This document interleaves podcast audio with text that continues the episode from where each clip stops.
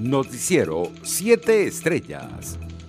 La subsecretaria interina para Asuntos del Hemisferio Occidental de Estados Unidos, Julie Chang, abogó por la liberación de los tres activistas de Funderredes detenidos el pasado viernes 2 de julio en nuestro país.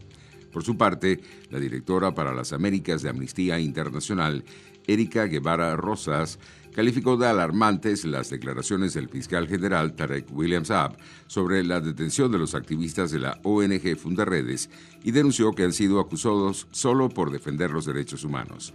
Nicolás Maduro le pidió este martes a Estados Unidos que no se meta en los asuntos internos de Venezuela, en referencia a la solicitud del gobierno norteamericano para que se levante el veto a partidos políticos y dirigentes opositores de cara a las elecciones locales y regionales del próximo 21 de noviembre en el país.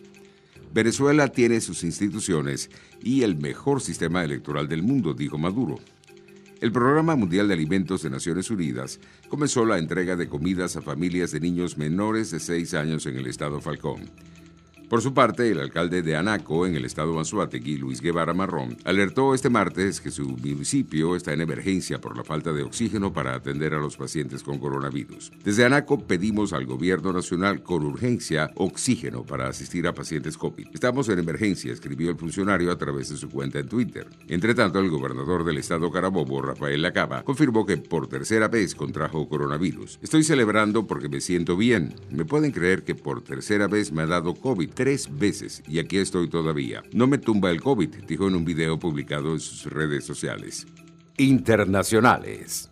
El gobierno de Estados Unidos anunció este martes una nueva tanda de donaciones de vacunas contra el coronavirus como parte de su plan global para asistir a los países más golpeados por la pandemia. Según informó la Casa Blanca, Guatemala recibirá 1,5 millones de dosis de la vacuna moderna y se convertirá así en el octavo país latinoamericano en recibir biológicos contra el COVID-19 por parte de la administración de Joe Biden. En otras noticias, la tormenta tropical Elsa se fortaleció este martes al subir sus vientos máximos a 120 kilómetros por hora y se convirtió de nuevo en un huracán mientras se aproxima a la costa noroeste de Florida, donde tocará tierra en la mañana del miércoles, informó el Centro Nacional de Huracanes de Estados Unidos. Según el pronóstico del centro especializado, Elsa se moverá cerca o sobre partes de la costa oeste de Florida esta noche y temprano en la mañana del miércoles y tocará tierra a lo largo de la costa norte del Golfo en la mañana, para luego atravesar el jueves el sureste de Estados Unidos sobre los estados de Georgia y Carolina del Sur en busca de una salida al Atlántico. En otras informaciones, alrededor de mil migrantes venezolanos estarían transitando diariamente desde el puente Rumichaca entre Ecuador y Colombia, tal y como lo aseguró la dirigente política de oposición en el exilio, Gaby Arellano. Les cobran 10, 15, 20 y hasta 40 dólares, dependiendo del equipaje que carguen y de las posibilidades económicas, pasar en carro o por una guaya a través de un río, dijo Arellano, luego de seis días de trabajo desde el Valle del Cauca en Colombia hasta el puente fronterizo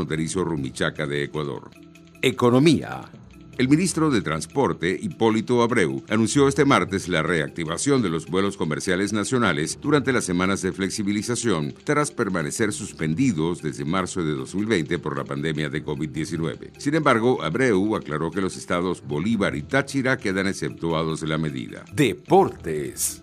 La selección argentina volverá a disputar la Copa América ante Brasil 14 años después de la final que perdió el 15 de julio de 2007 en el Estadio José Encarnación Romero de Maracaibo en Venezuela. Luego de una sufrida victoria sobre Colombia en una tanda de penaltis tras igualar 1 a 1 en tiempo reglamentario, argentinos y brasileños volverán a definir el título este sábado en el Estadio Maracaná. En otras noticias, los Phoenix Suns de Chris Paul y Devin Booker ganaron este martes el primer partido de las finales de la NBA 118 a 105 ante unos Milwaukee Bucks, en los que regresó Glanis ante Colombo tras perderse los dos últimos encuentros por lesión. Paul, que a sus 36 años debutó hoy en las finales de la NBA, sumó 32 puntos, 9 asistencias y 4 rebotes para los Suns, mientras que Booker aportó 27 puntos y 6 asistencias. Tokio contabilizó este miércoles 920 nuevos casos de COVID-19, la mayor cifra diaria desde mediados de